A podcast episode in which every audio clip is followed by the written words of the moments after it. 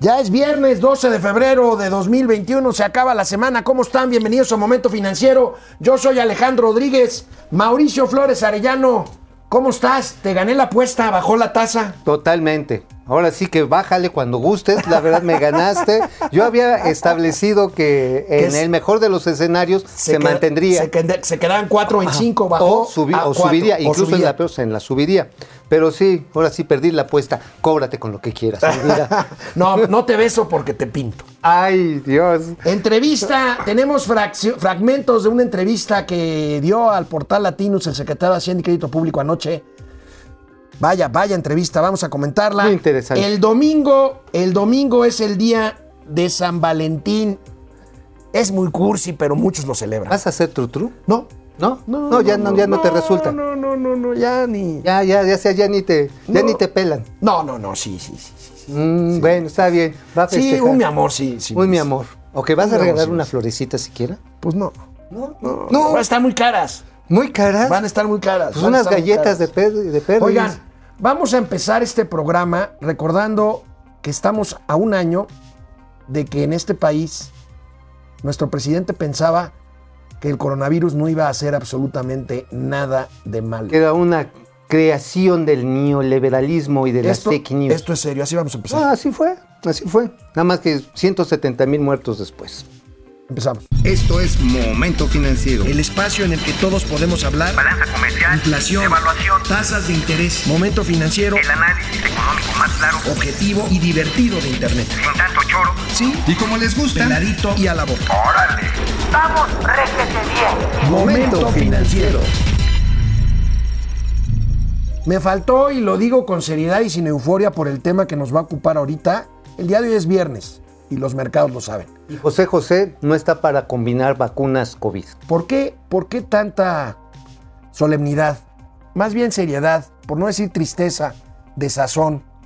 Híjole, Angustia. hace exactamente un año. Angustia. Hace exactamente un año, en la mañanera, que ya van más de 500 sesiones en Palacio Nacional, en un salón muy bonito de Palacio Nacional que se llama Salón Tesorería, que era donde estaba precisamente la tesorería de la Federación. Es un gran hall, es un gran hall con cajas en donde iba la gente pues, a hacer sus transacciones a la tesorería de la Federación a principios del siglo, más bien a finales del siglo antepasado. Bueno, hace exactamente un año ahí en ese Ya salón. ibas a decir que se- al ladito estaba la recámara donde se murió Benito Juárez. Ah, no, Y ahí no, se estaba- todavía no, ya, ya ahí se paseaba la señora. Ya, ya, a ver, ya, ¿cuál fue el problema? Bueno, hace exactamente un año le preguntaron al presidente López Obrador que qué haría el gobierno de México si llegara el virus que ya estaba en ese entonces en Europa causando los primeros estragos. ¿Qué pasaría si llegara a México? Esto fue lo que dijo el presidente Andrés Manuel López Obrador hace exactamente un año. Nueva cuenta, eh, si sigue siendo inminente la llegada del nuevo coronavirus a México, no sé si el subsecretario o el secretario me No, pueden... el- ahora se los van a explicar. Nada más decirles que no tenemos este, casos, este, que afortunadamente no ha habido estos casos, em, que estamos actuando con mucha responsabilidad, em, que no vamos a cometer el error que se cometió en el gobierno. ¿Se acuerda que nos pusieron a todos?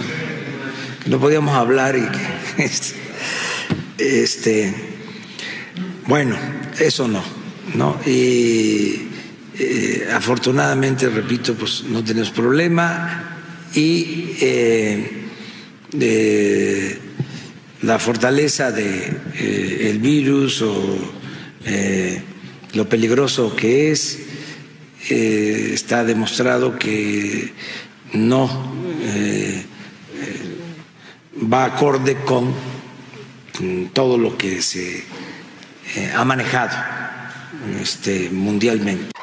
O sea, en otras palabras, a mí el COVID me la pela Prado. ¿Así? Un presidente, un presidente que le dijo poco. a la nación que el virus no tenía nada de peligroso como pasaba en otros lugares del mundo.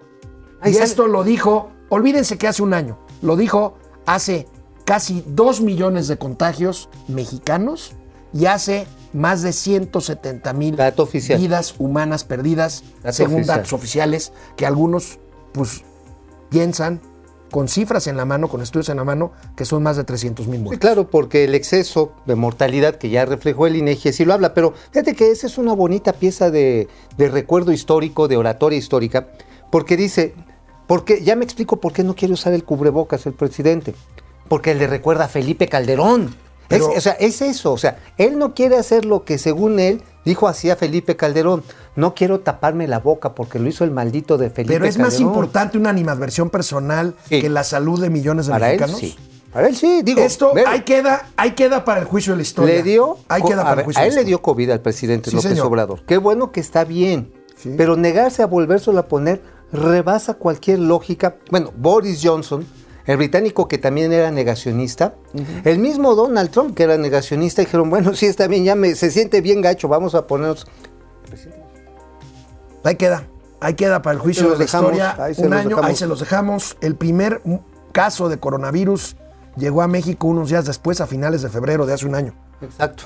El ¿no? 27, 27 de febrero. me están diciendo aquí en producción. Llegó, 27 de vol- febrero. llegó, llegó a, Sin- a Sinaloa, creo fue. Este, ve- venía de un- venía un vuelo de Italia y lo arraigaron en el Hotel Lucerna de Culiacán, allá a la orilla del río en Culiacán. Así es, y creo que murió, ¿no? Sí, El primer sí, sí, caso murió. Bueno. Y bueno, es Bueno, vamos con los datos de política monetaria. Ayer aquí Mauricio y un servidor discutíamos sobre la decisión que tomaría precisamente ayer jueves el Banco de México. Finalmente a la una de la tarde dimos a conocer la decisión. El Banco de México rebaja 25 puntos base, o sea, un cuarto de punto porcentual la tasa de interés, que pasa de 4.25% a 4%, amigo, a pesar de las presiones inflacionarias. Exactamente, yo por eso decía, en el mejor de los casos van a mantener la 4.25 porque el precio del petróleo sigue jalando hacia arriba, Sí. sigue muy presionado, no por la recuperación mexicana, sino por la recuperación que se está dando en Asia y se está dando en Estados Unidos. Y por lo tanto está jalando los precios de los combustibles. A mí sí me sorprendió que es nuevamente la apuesta a mantener crédito barato para las actividades productivas. Pues para darle un empujoncito a la economía, ¿no? Pero ha resultado, amigo. No, no. O sea, ya estamos No, en la necesitas, política fiscal. Ya estamos en, la, lo que le llaman la trampa de Seguimos la liquidez. con este tema de la política monetaria después de la pausa aquí a Momento Financiero. y de la trampa de la liquidez. Salud. Hola, Internet. ¿Qué onda? ¿Cómo les va? Oye, me están preguntando aquí en Twitter que este que ahora sí que no hay que echarse chingueres ni fumar, solamente hidratarse aquí en este día viernes, fin de, quincena. Pero ¿a qué Oye. te- no te entendí nada. ¿Te parece, Gatel? Pues no, lo que pasa está en que traes las orejas tapadas, mano. sí, estoy, están diciendo, a ver, no fumen, no beban alcohol, Mira, solamente yo no fumo. hidrátense. Yo no fumo, pero sí me voy a echar al rato unos quiebres, ¿no? ¿Unos quiebres de qué? ¿De lomo? No, no, no. ay, ay, ay, Bueno, ay, ay, unos Eric, chingueres. Eric Rodríguez, buen día. El director de Fundef consider- considera que se debe realizar un Pemex Proa para cenar Pemex. Eric, ya hablábamos Uf, ayer de que esto costaría 12 puntos del PIB. No hay manera. Bueno, sí hay manera, pero pues, sin- pues dejamos todo Para lo demás que sin este lana. real- el, el Pemex Proa para pagar a los proveedores, híjole, ¿tienes el dato de cuánto deben ya de proveedores? Bueno, ahorita de proveedores lo que se quedó pendiente No, no, del no año pasado son 120 mil millones. es de una pesos. locura. es una locura. No, No, y espérate. Además no están haciendo las reparaciones en las refinerías, que se supone que es uno de los ejes torales de la política energética. Hoy las refinerías están trabajando a menos ya del 38%. Hay licitaciones, concursos estratégicos para mantenimiento de válvulas, equipos de seguridad, conductos que no se han hecho desde hace, ahí les va, desde hace 12 meses. Entonces, obviamente, por eso de pronto accidentes, de pronto tienen que bajar la producción, porque no le están metiendo, ¿eh? ¿Y eso qué es? Bueno, no, mala idea, Eric, mala idea. Si nos preguntas nuestra opinión, es mala idea. no, pues imagínate, es de echarle dinero bueno al malo, ¿eh? Bueno, ¿qué Hay más? que hacer un bad bank y un good bank. Un bad back es este, echar ahí toda la basura. Sí, exacto. Sí, agarra y lo que es rescatable René, lo pones René Franco, jefe Franco, ¿cómo estás? ¿Qué onda, señor? ¿Cómo te va? Juan Manzanero, saludos muchachos, buen fin de semana. Depredador mercenario, Depre. Depre, ¿cómo estás? Eh, ¿Qué vas a hacer el día del amor y tiene la el mando es Pili por, por lo que no le puedo reclamar, pues, pues sí. ¿Y ha- hay alguna novedad en eso, Depre? A ver, pues sí, ¿no? Digo, a ver, ¿quieres evitar tener problemas con tu pareja, con tu esposa, con tu, no- con, ¿sabes? Es muy fácil. Con Pili. Depre Con Pili. tiene- Bueno, su con mujer es Pili. Pili. Ok, Pili. ¿No qui- quieres tener, no quieres tener problemas con Pili? Dile a todos sí. Se acabó. Ya, ya, ya. de- y de buen modo, ¿eh? Y de buen modo. Depre. Ajá. Y con El- una sonrisa. El presidente, quiero suponer que existen otros aeropuertos como China, Dubái, Londres, Japón, que no tienen el progreso que va a tener Fantalucía. No, no, no, no, no, no, no. Está bien no, padre. No, no. Este, Está bien padre, Está padrísimo. Jacob Frías, buen día a todos. Es. Bueno, regresamos, Jacob, ahorita a, a comentar tu, tu- tu pregunta. Aquí estamos ya, de vuelta. Bueno, estábamos viendo la reducción, la reducción de un cuarto de punto porcentual en la tasa de interés. Veamos cómo se ha comportado la tasa en, en el último año. Hay una gráfica muy buena que hicieron nuestros amigos José Manuel Herrera. Saludos al buen Dark Economist, el jefe de economía de Excelsior. Y ahí tenemos. Muy bueno, Ahí muy tenemos bueno. muy buen gráfico, amigo. Ahí platícanos, por favor. Bueno, lo que está precisamente mostrando es el acelerador que se ha tratado de mantener para el flujo crediticio con reducciones de tasas de interés. Fíjense, impresionante, desde el 20 de enero que estaba la de referencia en 7.25 a 4%, que esto hace barato, hace barato el crédito interbancario. Las colocaciones masivas, obviamente no se refleja inmediatamente en la tasa de interés de su tarjeta de crédito, de los vehículos solos hipotecarios o el de, los, de las empresas. Lo que sí es que hace la materia prima, el dinero más barato para los intermediarios. Los intermediarios sí lo han hecho. Por ejemplo, el crédito hipotecario a mí me parece que es un perfecto ejemplo de cómo se ha venido reduciendo y reflejando esta reducción de tasas primarias. Ahora, es un crédito a largo plazo el hipotecario y con una garantía engrapada muy clara y muy... este, Déjales de pagar. eh, Te quitan la casa. Así de. Bueno, Ahora, veamos- la tarjeta de crédito, porque mucha gente dice, es que la tarjeta de crédito está muy cara. Es cara porque es un crédito. Quirografario, es Ajá, nada sí. más este... Hecha de tu poderosa.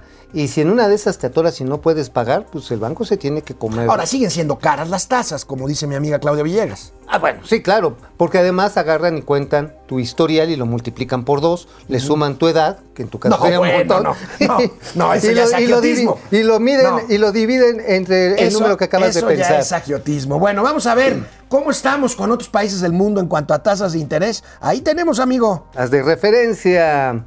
Mira, a ti que te gusta el sur, Chile, está en punto 25. apen- bueno, es en términos proporcionales, es casi el doble de lo que tienen en Estados Unidos. Las tasas, digamos, de referencia. Estas no son las tasas activas, No, son no son las pasivas. Eh, Pero las- a partir de ahí se, desen- de- se, se, se destapan se destapa todo lo demás. Bueno, los rusos, las tasas de referencia, 4.25%.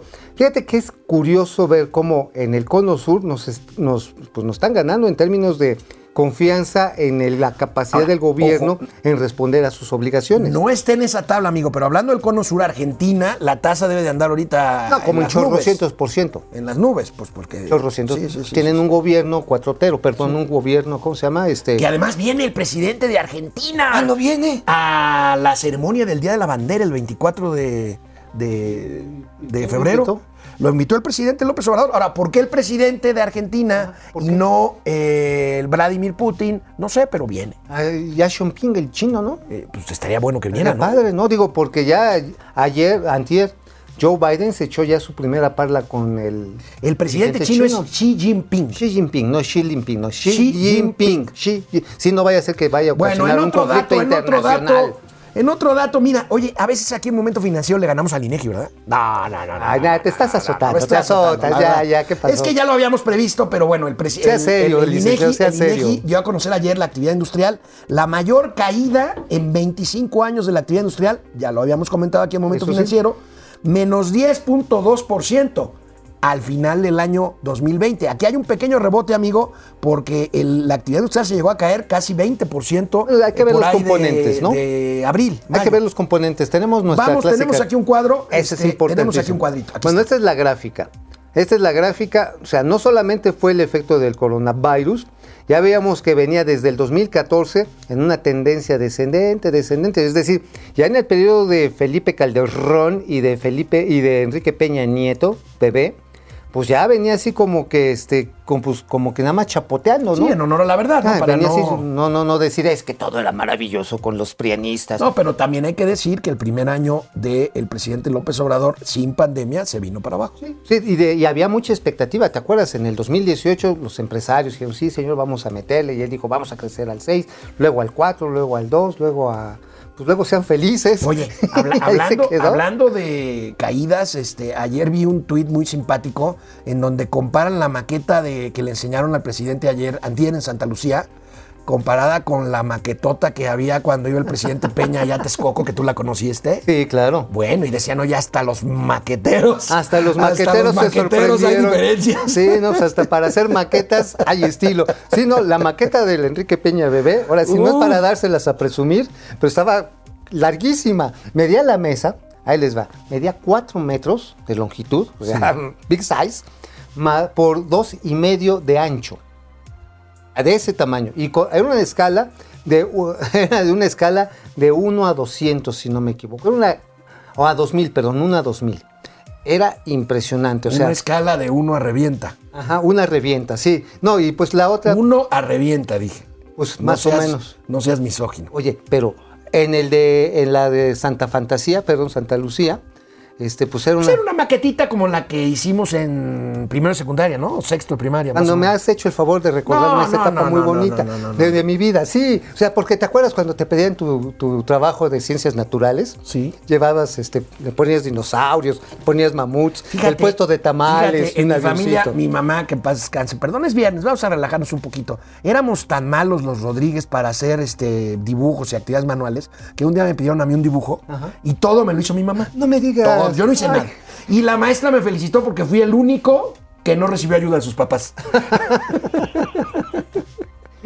Santa madre, mamita qué- linda. qué- qué hermosa mamita linda.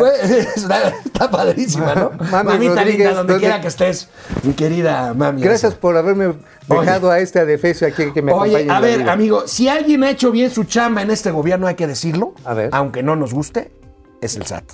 El SAT, sí. Sí, pues aunque te duela, pero te guste, Bueno. y no te guste. Veamos Exacto. que los ingresos tributarios, fíjense, a pesar de que se cayeron los ingresos públicos, esto ahorita nos lo va a explicar Mauricio Flores. ¿Por qué si se cayeron los ingresos públicos, los ingresos tributarios registran su, migo- su mejor nivel como porcentaje del PIB? Ahí lo tenemos, amigo, como porcentaje del PIB. Desde eh, hace muchos años. Ahí tenemos 14 puntos del PIB, representa los ingresos tributarios. Ahora, la primera explicación de por qué crecen es porque la economía es más chica y entonces pues es mayor el porcentaje del PIB de los ingresos tributarios. por supuesto. Pero hay otras razones, o sea, fiscalizar a los grandes contribuyentes y una pues, labor intensa la que ha hecho Raquel Buenrostro aquí. en el hay que ser muy sinceros. Cuando se habló, por ejemplo, en el gobierno de Vicente Fox de ponerle más IVA a los alimentos y a las, a las medicinas, hacerlo general, incluso con Peña, cuando se empezó a explorar esta posibilidad, con Calderón no se, no se tocó ese asunto. No. Siempre se insistía por parte de los fiscalistas, que, oigan, antes de poner más impuestos, hagan bien su chamba. O sea, lo que tienen que hacer es ejercer las, las capacidades y las atribuciones de fiscalización del sistema de emisión tributaria. Es decir, apliquen su ley. Y eso hay que reconocérselo a Raquel Buenrostro. Ahora, que ha sido en un momento muy fuerte, muy complicado para muchas empresas, pues sí es cierto.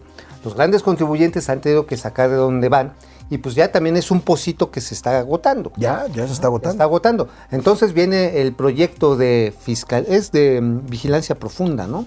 Para los americanistas, precisamente hablando, este no es un gran contribuyente, pero es un contribuyente mediano importante. Ganan mucho dinero. El ex director técnico de las Águilas del América, Miguel Herrera, acaba de llegar a un acuerdo para pagar eh, pues un par de millones de pesos al fisco que le debía. Y bueno, pues ahí está el SAT haciendo su trabajo, ¿no? Es parte de tu, su trabajo. Ahora, yo creo que mucho ayudaría si fuera menos complicado, que fuera más sencillo, un tax flag. Pero ya le estoy pidiendo pues una A ver, a reforma ver, amigo, fiscal. explica que es un tax flag, por un solo impuesto. Está bien. Solo impuesto. O sea, Fácil de... Así, cuando te la van dejando caer de tu nómina, inmediatamente te chispan la lana. Y ya, ahí está, ya. Tú la parte del Estado y nos quitamos de broncas de que si le vas a reducir y que si le Ahora, vas a amigo, reducir. explícale por favor a nuestros amigos de la segundos. Victoria, a los que están en redes sociales, por favor, aparte del achicamiento de la economía mexicana, ¿a qué se debe de que creciendo los ingresos tributarios, o sea, lo que se cobra de impuestos, Vamos. los ingresos en general han caído. Vamos a corte y regresamos. Bueno, nos quedamos con la pregunta de Jacob Frías Mande. ¿Ya te diste cuenta que la, falsa, la falta de sexo te puede dañar la capacidad auditiva? Sí, pero por eso yo no tengo problema con. Yo escucho hasta el vecino remoto. Escu- escuchas hasta cuando te chiflan de un cerro a otro. Jacob. Viejos los cerros como tú y reverderecen. Jacob Frías, a ver, eh, es el best programa. Ah. Ah, muchas gracias. Una semana con el tío Mau. Ahora sí se vienen las ofertas del Cinedafil. ¿Cinedafil? Cinedafil, a ver si no me lo dejan como la austeridad a ti.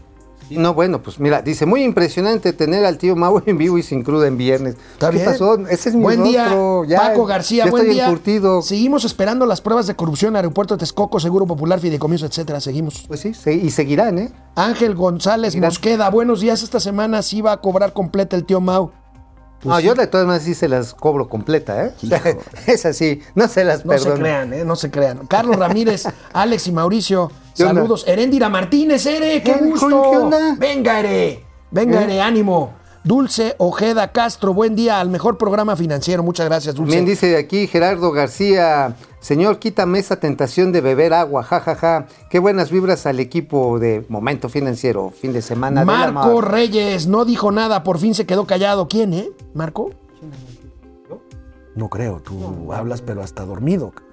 No, es, no, no, shh, no lo digas porque ahí corre en peligro mi vida, corre en peligro mi José vida. Almazán Mendiola, estaba viendo la mañanera y lo único que tengo que decir es que se les está acabando el presupuesto. Cada vez les mandan aplaudidores más ineptos. Mínimo, apréndanse las preguntas que les ordena decir Jesús Ramírez. Ya ni los panelistas de la señora Laura hacen esto. Pues sí, hoy, este, hoy hay un portal ahí cuatrotero que se llama Sin Línea MX. Ay, sí, está bien Que hoy le preguntaron de grabar la riqueza, de ponerle impuestos a la riqueza, a las herencias. Y reapareció la molécula. No, mole- pues no que había andado con COVID Ya reapareció, ya se recuperó. y que no le llegó y le dijo, señor presidente, quiero que usted me vacune. Dulce Ojeda Castro, la mañanera, lo peor de los programas. Antonio Díaz, buenos días amigos desde California. ¿Qué ole? ¿Cómo estás? Fidel Saludos Reyes. por allá. Regresamos a la tele. Rápidamente, amigo, platícanos por qué, si los ingresos tributarios han ido al alza, por qué eh, eh, los ingresos en general, los, los, o sea, los ingresos de tributarios es recaudación fiscal, o sea, lo que te cobra el SAT. ¿Y por qué los ingresos en general del gobierno han disminuido? Bueno, porque por un lado tienes menores ingresos petroleros con todo y el repunte reciente del petróleo, todo el año pasado fue muy malo. Hubo reducción de derechos, por ejemplo, en la grabación de impuestos a alcohol y a cigarros El IEPS. del IEPS. Se cayó. ¿Se cayó por qué? Porque la gente, en vez de tomar refrescos, toma aguas muy azucaradas o en vez de comprar cigarros en el mercado o alcohol en el mercado legal, lo compra en el Y el ilegal. IVA también se cayó un Se poquito, estancó. pues, se estancó por la falta de consumo, ¿no? Exactamente, lo que vemos es que en proporción del PIB sí se mantiene arriba, pero es un PIB más pequeño y además la recaudación de actividades formales, Bueno. incluyendo el ISR. Bueno, gracias, amigo. A- ayer se difundió en el ver, portal vamos. Latinus una entrevista con el secretario de Hacienda y Crédito Público, el señor Arturo Herrera. Se vio en apuros Arturo Herrera con Carlos Loré de Mola, sobre todo al hacer cuentas de las vacunas, A ver, ¿por qué no los dejamos? que todavía no hay disponibles vacunas. ¿Por qué no vemos lo que dijo sobre las vacunas el secretario de Hacienda y Crédito Público? las, las cifras de tratamientos eh, a- acumulados, estamos pensando que para, digamos, junio o julio estarán vacunados alrededor de 72 millones de mexicanos. Para junio y julio. Sí. Yo creo que va todo lo bien que puede ir, dada la, la complejidad que existe, ¿no? Pero además yo creo que hay una cosa, hay dos restricciones distintas. Hoy la restricción que todo el mundo tiene, eh, y cuando digo todo el mundo digo literalmente, son la falta de vacunas. El reto a partir de marzo va a ser los vacunadores, y para eso ya nos hemos venido preparando. Oye, pues entonces, 72 millones de vacunas para junio julio. Híjole, eso es una aduana muy alta la que Ahora, se están el secretario poniendo. de Hacienda reconoce, eh, y se ve en apuros, reconoce que a partir de marzo el reto va a ser ¿Los vacunadores? Pues tiene razón, pero lo- la bronca es que el gobierno prometió que en enero, marzo, enero, febrero y marzo se iban a vacunar 15 millones de personas mayores de Y vamos 60 rumbo años. a, a marzo y, Y no, ¿cuánto no más? se va a lograr Creo eso. que en un ¿no? millón, ¿verdad? No, no, se- se- 700 mil. 700 mil. Y, y la verdad es que, en honor a la verdad, ahorita, en este momento, aunque hayan llegado quién sabe cuántos embarques. Llegaron 2 millones. No hay noche. vacunas disponibles para aplicarse ahorita, en este momento. No, el problema está en que llegó la solución que van a llevar una empresa que se llama Drugmex, Argentina. Yo creo que, che, por eso va a venir el presidente argentino. A ver cómo le echan el agua destilada a los frasquitos y lo van a mezclar y te lo van a meter con, con un gran filete para que esté contento, che. O sea, después de tu inocular te van a dar tu, tu bisteczote. Qué mal acento argentino eres. Es, es como una mezcla. Es que hablo, ¿sabes? Como que, como. ¿Te acuerdas de Inodoro Pereira? ¿Te acuerdas de ese personaje de Fontana Bueno, Rosa? Después, después de un rato, después de un rato de dimes y diretes en esta entrevista con Carlos Loret de Mola, del secretario de Hacienda y Crédito Público, en las que el secretario trató sin éxito de convencer que vivimos una situación como todo el mundo en materia económica por, la, por, la, por el COVID, el presidente, el secretario de Hacienda precisamente, perdón, habló del tema de los pobres, de cuántos pobres se están produciendo en este año o en el año que acaba de ¿Y? terminar ¿Qué por dijo? el tema de la pandemia. Veamos. No, claramente tiene que haber más pobres. Hubo, hubo en el mundo. El, el Banco Mundial está estimando que va a haber alrededor de 200 o 300 millones de pobres adicionales. O sea, o sea la, la forma en que el- todo el mundo atacó la pandemia fue generando un proceso de confinamiento fuerte, lo cual quiere decir que muchas actividades disminuyeron y mucha gente no recibió su ingreso. Eso es lo que lleva a la pobreza. Es, es un costo que todo el mundo estuvo dispuesto a pagar con el ánimo de parar un costo mayor, que era la posibilidad de muerte, etcétera. Bueno, sí, pero de estos 200 millones, ¿cuántos está aportando México? Si lo vemos en peso relativo, la población de México, 120 millones de personas, entre un mundo de 8 mil millones de personas, pues estamos hablando que México, pues nada más este, representa por ahí del punto, del 1% de la población mundial, más o menos. Vamos a ponerlo en 1.5. Vamos a aportar el 5% de los pobres. Vamos a aportar el 5% de los Mira, nuevos pobres. O sea, Eh, Este, México es la economía número 15 del mundo. El secretario de Hacienda se defendía con Loret en el sentido de que si vemos el asunto per cápita, o sea, el PIB por persona, pues somos como el lugar 30, 35 más o menos. Pero bueno, mal de muchos, consuelo de tontos. Finalmente, Carlos Loret cuestionó al secretario de Hacienda sobre la generación de confianza para la inversión, esto ¿Qué que dijo? tanto hemos hablado. Herrera dijo que si bien había problemas antes de la pandemia, estas se empeoraron. Vamos a ver qué dijo. Sea, el problema por el cual no hay inversión hoy en el mundo es el COVID. Cuando hay una crisis, siempre pasa algo, que es el genera incertidumbre y el gasto de largo plazo es el que se pospone.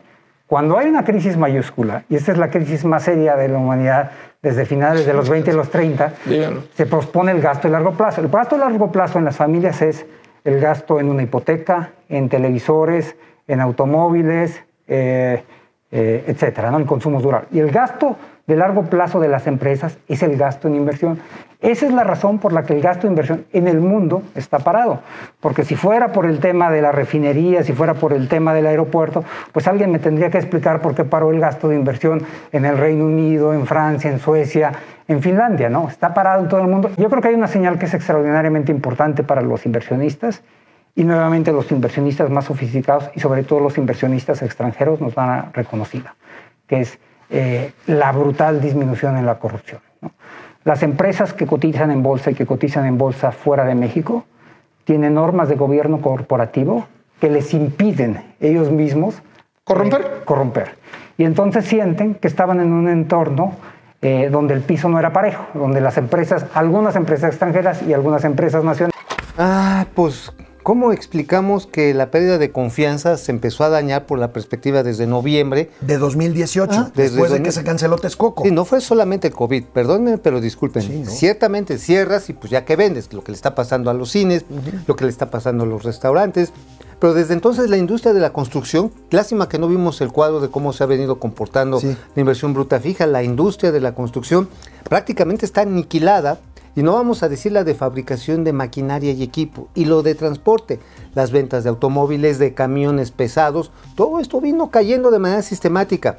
Ni mencionamos al aspecto de la energía, amigo, donde ahí sí es una contracción absoluta. Hay cerca de 240 proyectos, tanto en energía eléctrica como para distribución de combustible que están detenidos. Oye, Así amigo, y hoy, y hoy el presidente de la República en la mañanera, pues tiene otros datos sobre el papel de México en el Tratado de Libre Comercio de América del Norte. Dice que nosotros somos, pues, ¿Quién? la joya de la corona.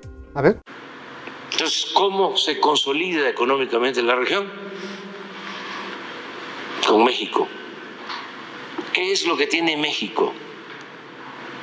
Que no tienen eh, los otros dos países que son nuestros socios económicos y comerciales. Tiene una fuerza de trabajo joven. Además, inteligente, responsable, creativa. Eso es importante. ¿Cómo se produce la riqueza? Pues sí, se requiere el capital,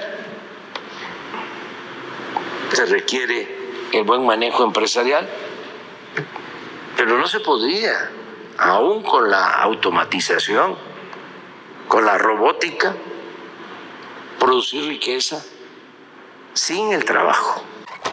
Y algo que no dijo el presidente que tiene México sobre los demás socios del TEMEC. México Momento tiene... Dilo, dilo, dilo. Al mismo tiempo. México tiene momento financiero. Regresamos. Aquí estamos en internet otra vez. Este, déjame decir, porque este de tiro no puedo, es un Twitter que nos acaban de mandar. A ver. Es en relación a este, a esta supresión de la que hablábamos la semana pasada, de las imágenes de los animalitos, las caricaturas en los Ah, alimentos. es maravilloso lo que hizo Bimbo. Sí, no, hombre, que lo metieron en los, eh, ¿cómo se llaman? Las eh, servilletas pétalo. Ajá. Ah, Entonces, incluso también en los, eh, en algunos panecitos No, viene por eso, ya- grabada, ya, ven que no se puede, ya según la regla del etiquetado, poner el osito bimbo en el empaque. Ajá. Pues lo que hicieron estos bárbaros de bimbo, qué buenos, Eh, qué geniales. pusieron el sello del osito bimbo en el panquecito. En el panquecito. Y a ver, dile A ver, que no.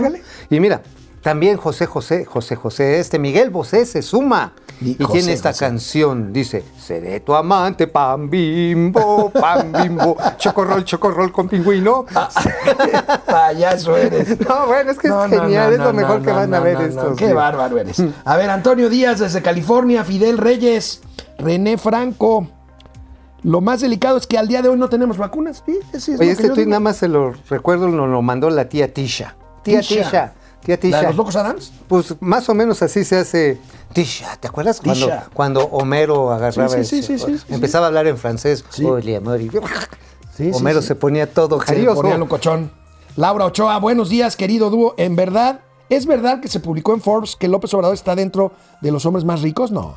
No, no, eso es fake news. No, no, esto es fake news. Es fake news. Fidel fake Reyes, ¿qué opinión tiene referente a la entrevista de Loreta Arturo Herrera? Pues ya la dimos, Fidel. Este, vaya, metieron en problemas. Vaya, vaya problemas. news. este, metieron en problemas. metió en nada más, la promesa de vender, de colocar 70 millones Ahora, de el vacunas. secretario Herrera- Híjoles. que yo sé que es el financiero, el de los dineros, pero ¿qué diablos tiene que hablar del sistema de vacunación? Pues eso le corresponde al sector salud. Pues, no al pero, secretario de ¿cuál, cuál sector salud? Bueno, ¿Cuál? pues es que ahorita vamos a ver la maroma de Gatel. Sí, no, no, entonces ahí es cuando uno dice, Jesús, Dios mío. Mike ¿Qué White. onda? Mike, Cumplió la promesa el tío Mauricio toda la semana en el estudio. Felicidades. Uh, ahora resulta que cumplir con el trabajo es motivo ¿Eh? de felicitación. Estamos en la cuarta transformación. No, no, no, Estamos transformando a Araganes en trabajadores. Israel Jai, excelente programa. Saludos desde Toluca. Gracias. Regresamos a la tele y, volvemos aquí con ustedes. Bueno, pues nos preguntan mucho de las vacunas, de las vacunas, este tema en el que se metió pues en Honduras Uf. el secretario de Hacienda con Loret. Gracias, por cierto, a Latinus y a Carlos Loret por, por este, permitirnos pasar estas imágenes. Hay mucha confusión porque finalmente no hay vacunas disponibles para su aplicación. Han llegado compuestos activos, eh, material a granel que se va a envasar. El caso es que ahorita, en este momento, no hay dosis así que digas tú vamos a mandar 100 dosis a tal hospital o a tal lugar para O ahí, les va, ahí les, va, les va a hablar ya el siervo de la nación y les va a dar su número. El de presidente, el asistencia. presidente de la República insiste en que si hay dinero, pues sí, ya lo dijo este el secretario de Hacienda y Crédito Público, que se han pagado 9 mil millones de pesos. Vamos a ver qué dijo el presidente de la República. Entonces, no hay necesidad de suspender obras para comprar eh, las vacunas. Se tiene dinero para la compra de las vacunas y para hacer las obras. Porque no se permite la corrupción. Nos hemos ahorrado, por no permitir la corrupción, más de un billón de pesos. Eso es lo que yo calculo que nos hemos ahorrado en el tiempo que llevamos en el gobierno.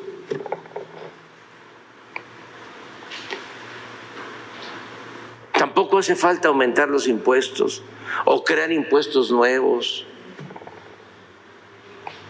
Nada más es cosa de no permitir la corrupción. A ver, se ahorraron un billón de pesos, entonces ¿por qué no hubo caretas, no hubo equipamiento médico? Porque hay escasez de, de medicamentos. ¿Por qué, por ejemplo, se suspendieron las estancias infantiles?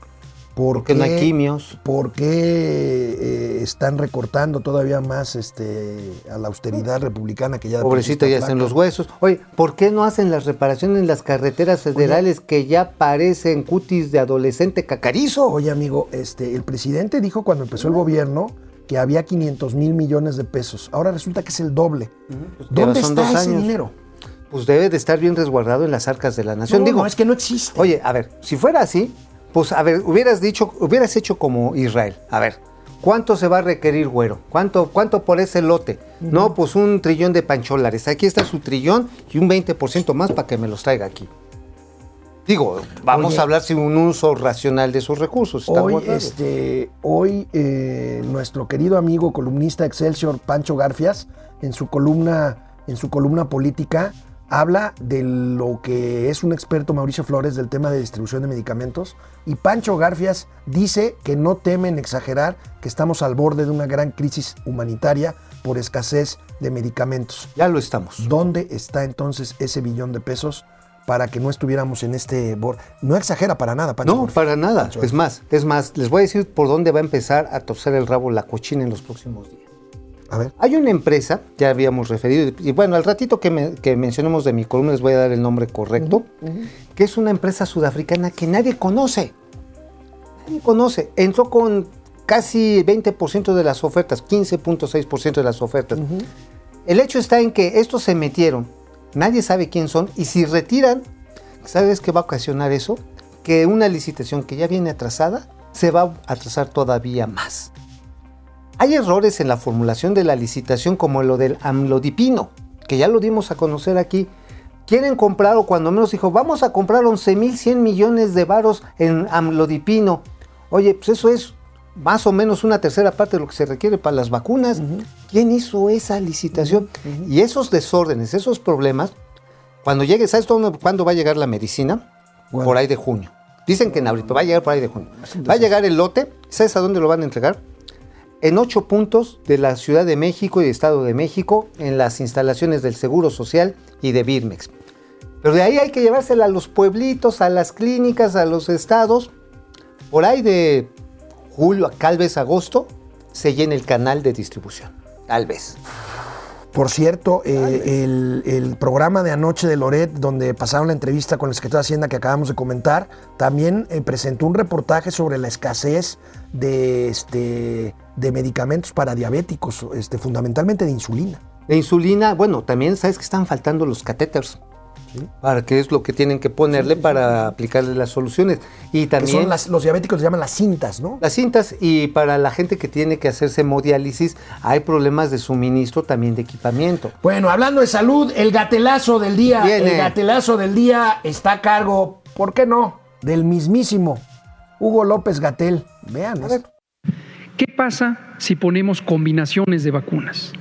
Primera dosis con la vacuna Pfizer y segunda dosis con la vacuna Sputnik. Primera dosis con la vacuna Astra y segunda dosis con la vacuna CanSino. No hay ninguna razón en términos de patentes o propiedad intelectual o restricción semejante, ninguna, que impida que eso se pueda hacer. Biológicamente sabemos que no hay ningún peligro. No se le va a causar daño a una persona porque se le pongan una dosis de una vacuna y otra dosis de otra vacuna, que actúan por mecanismos diferentes.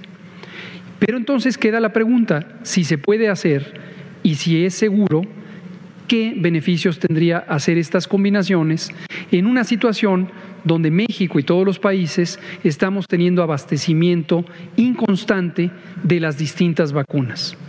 Por eso es importante ese estudio, porque en un momento dado se podría llegar a encontrar que la combinación de vacunas conforme van llegando pudiera tener el mismo efecto que si se esperara a tener segundas dosis específicamente de la misma vacuna con la que se puso la primera dosis. A ver, o sea, Híjole, puedes hacer, puedes hacer un- híjole. una campechana con Sputnik, con Pfizer. O sea, a ver, maestro, écheme una vacuna con Una cancino. vacuna de, de buche, nan- nana y, y este y nenepil, y ¿no? nenepil. Ajá, póngale polvito de este de cancino y échele ahí una salsa AstraZeneca para adentro. Híjole, qué Oye, responsabilidad. ya no es el doctor muerte, es el doctor Huachicol. ¿Por qué, guachicol? Pues sí, pues una mezcla de cosas extrañas. Oye, esto es verdaderamente dramático. ¿Por qué se mete en esas honduras el doctor López Gatel? eh? No tengo otra cosa que más que la estulticia por explicación. Pero a ver, eh, el, Ministerio de Salud de Francia, hoy en la mañana, es la primera autoridad sanitaria en el mundo don- que hace una recomendación para no mezclar la aplicación de diferentes marcas de vacunas. Ahora, mira, no somos expertos, pero suena como que a sentido común, ¿no? Entonces, ¿para qué este...? Pues ¿para qué? Mejor, pues ya tenemos la soberana, la de Cuba sale más barata, la, la revolvemos con mezcal y para adentro. Híjole. Ah, De veras, eh, es, digo, sí me da mucha risa, ¿no? El doctor Huachicol, ¿no? Ahora sí va a estar haciendo, se venden vacunas aquí, ¿la va a querer con tamarindo Oye, o la va a ¿sabes querer cuando con escuché chela? a López Gatel de qué me acordé? ¿Te acuerdas de los buenos hombres en las, en las, en las tiendas de pintura? Ajá. Que les llevas el tono que quieres y entonces empiezan ahí. Ajá, mezclar. ¿qué tono quiere? Naranja, A lo- oye, naranja Sheinbaum A lo mejor hasta, naranja movimiento. A lo mejor hasta te andan corrigiendo la nariz espantosa que tienes ahí con una vacuna Ah, esta, esta, combinada. esta, esta naricita es lo más bonito que van a ver como ejemplo de un chile relleno nacional. No, bueno. Un chile relleno nacional. No, man, Qué naco. Bueno, canal 76 de Easy es Vive TV, canal 168 de Total Play es Mundo Ejecutivo TV. Les agradecemos mucho su Aquí estamos. hospitalidad. Aquí estamos, Momento Financiero, Economía, Negocios y Finanzas, para que todo el mundo, hasta los guachicoleros, Le agarren la nos siguen un montón de amigas y amigos en YouTube. Aquí está Ari Loe, pendientes, muchas gracias. Ari, Miguel Martínez, desde Oaxaca. Ay, qué lindo es Oaxaca. Va para allá el presidente este fin de semana, a Oaxaca. Va a Puebla, Tlaxcala y Oaxaca. Oye, a ver, está en una convalecencia de COVID. O sea, La insistencia de hacer campaña y cuánto a que va a No, andar, no está haciendo campaña, está gobernando. cuánto a que va a andar sin cubrebocas. Sí, claro que van así con locos. César Augusto Minguet, buenos días amigos, muy grato verlos desde ¿Qué este país. ¿Desde qué país, César? A ver, pues a sí. lo mejor desde México, pues no sé. Zulema Ojeda, saludos. Zulema. Momento financiero. Ale Musk, buenos días, dinámico. Ale, ¿cómo estás? David Hurtado, saludos, dúo. ¿Qué RD? Gives, buenos días. Buenos días. Ale Musk. Ayer Arturo Herrera quería llorar en la entrevista de Latino. Sí, hombre, híjole.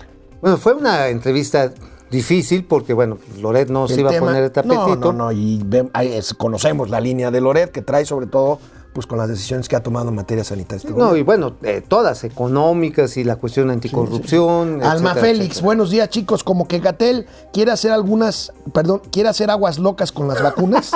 aguas locas. Un besote por el 14 de febrero, aunque sea cursi, aunque sea Mm, cursi, no mamita. importa. Aunque sea cursi. Gustavo López Marín, saludos, equipo galáctico. El 14 por lo menos estar presente y comer feliz. Sí, por lo menos. Pues sí, sí, ya. Guillermo Jiménez Rojas desde Zamora. Michoacán, listo para conocer cuál es la mentira del día. Héctor Bernal, buenos días caballeros, un gusto verlos y escucharlos en vivo. Gracias Igualmente, Héctor. gracias, R de. Gives, ayer me di cuenta que Mao es un mega nerd disfrazado de ñero. Ah, ¿y qué tienes de nerd?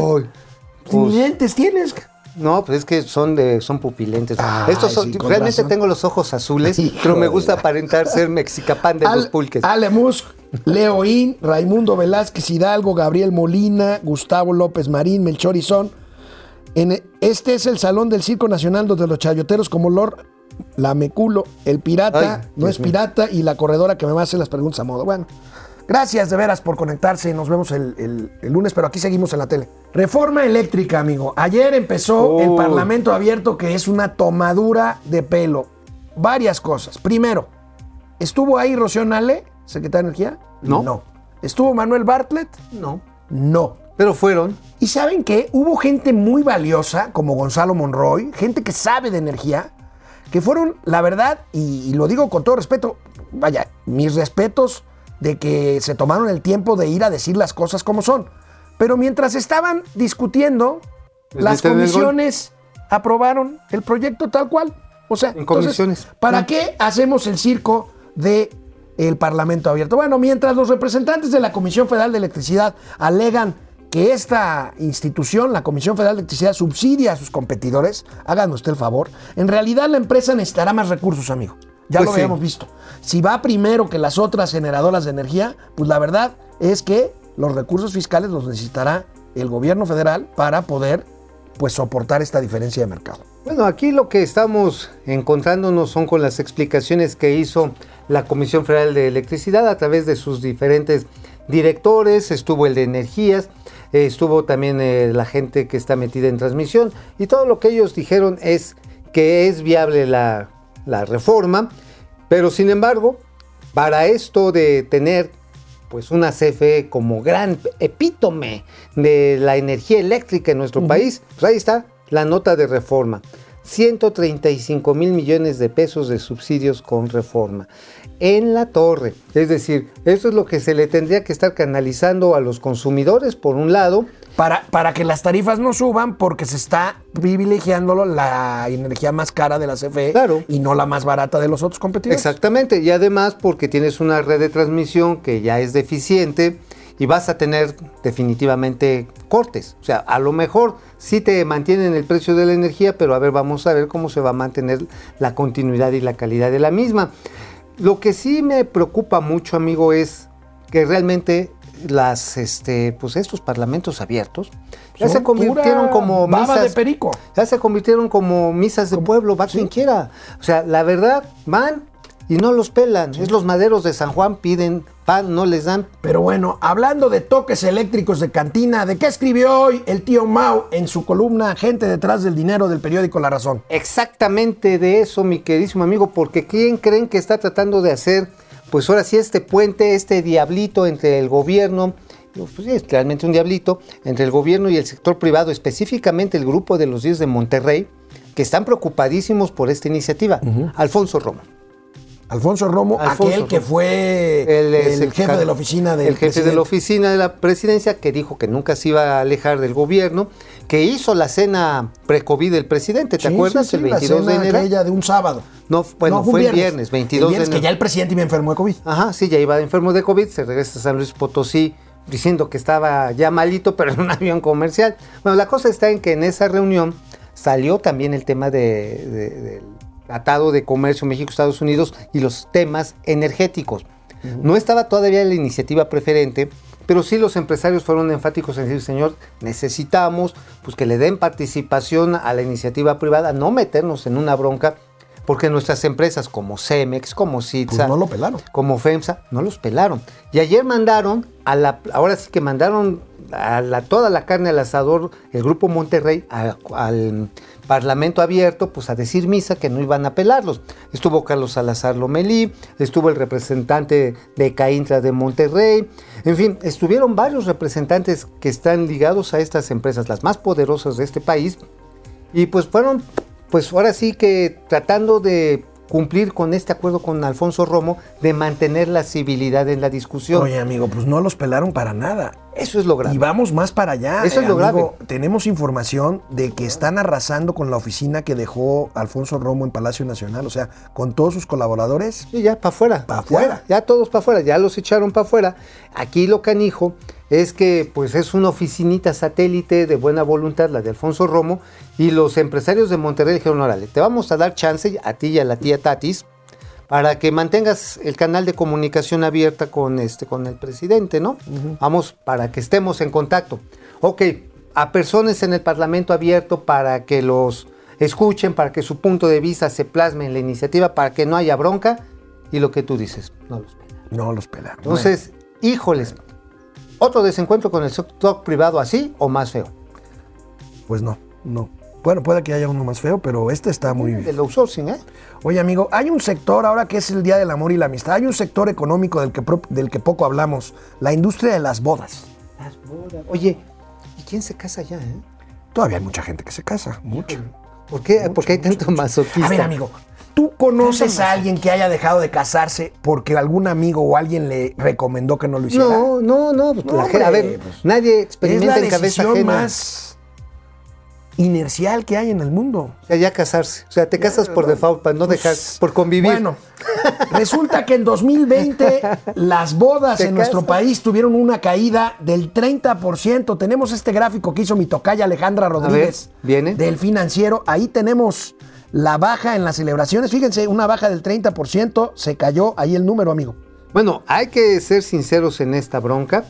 También muchas celebraciones de bodas se tuvieron que cancelar porque se confinaron los espacios para los mismos. Sí. Un sobrino mío se iba a casar en eh, allá en, este, en Bacalar, pues suspendió la boda, digo, después se casó en corto ahí con, con las familias mutuas y hasta ahí nada más así. Se juntaron ocho gentes, los demás los vimos por Zoom, hasta ahí llegó.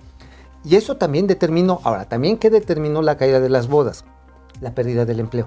Sí, claro. Algunos de los, de los pretensos seguramente le redujeron la lana o se lo Ahora, amigo, Dices, se "Oye". cayó 30% las bodas, pero se cayó todavía más, entre 40 y 50% la compra de anillos y sortijas, según vemos en esta gráfica. Lo que me hace ver que algunos se casaron, pero le digo, oye, mijita, ahí te debo el anillo. Niño.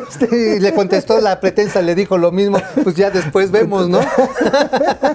ya después, no, pues sí, digo, pues dando, dando, pajarito volando. Ahí tenemos, amigo, la caída en las compras de anillos. A ver, es que sí, las sortijas de bodas, amigo, pues son una joyita, son caros, no son baratos, No, no, pero no. es una parte importantísima de la actividad joyera en nuestro país, que hay que decirlo. Hay muchos grandes artesanos, artistas que se dedican a esto. Eh, ahora, también por cuestiones de seguridad, ahora a las parejas jóvenes llegan, se quitan el anillo, y no para ligar, ¿eh? ¿Tú, tú, tú tuviste padrino de, de anillos o te lo compraste tú? No, pues yo lo compré. ¿Saben de qué fui padrino en la boda de Mauricio? ¿De qué? De cojín. Ah, pues sí, qué bueno, muchas gracias, porque yo no iba a poder. ya estaba cansadito después de la, de la de- ¿cómo se llama? De la despedida de soltero. Pues sí, había que, había que tomarse un reposo, Está ¿no? bien, amigo. Bueno, bueno, amigo, recordemos que cuando el Congreso de los Estados Unidos le negó a Donald Trump, ¿se acuerdan? Cuando Donald Trump dijo, vamos a construir un hermoso muro en la frontera con México, y el Congreso le negó los fondos para hacerlo. Y entonces el presidente Donald Trump se le hizo fácil declarar una emergencia nacional en la frontera para acceder a fondos militares de emergencia para construir el, muro. ¿Qué pasó? Pues, ya Joe Biden dijo, nones, para atrás los fielders, ahí tenemos, Oye, amigo, y ahí tenemos lo que Yo dijo. tengo un silogismo. A ver. ¿Será el muro de Trump lo que el aeropuerto de Santa Fantasía López Obrador? ¿A qué te refieres? ¿A que puro...? Que pues igual y si pierde las elecciones, pues el AIFA se va a quedar. Pues el mismo polvo que hay en el desierto de Arizona lo vimos ayer en antier en Santa Lucía. Sí, ¿verdad? Así Parecía el desierto del Sahara. el Sahara. No estaban bajando ahí donde dejan los aviones este, abandonados en, este, en Arizona, ¿no? En Arizona hay un ¿Tú conoces cementerio a- de aviones. Ajá, en la Arizona. Los No, no, en Arizona, el estado de... Sí, conoces ahí el estado, ¿no? Sí, ama- Yuma, Arizona. Yuma. Arizona. Bueno, cuídense mucho, por favor. Quédense en casa y si salen, háganlo con cubrebocas, por favor. Nos Sí. vemos el lunes. Descansen. A mí hasta el martes, ¿eh?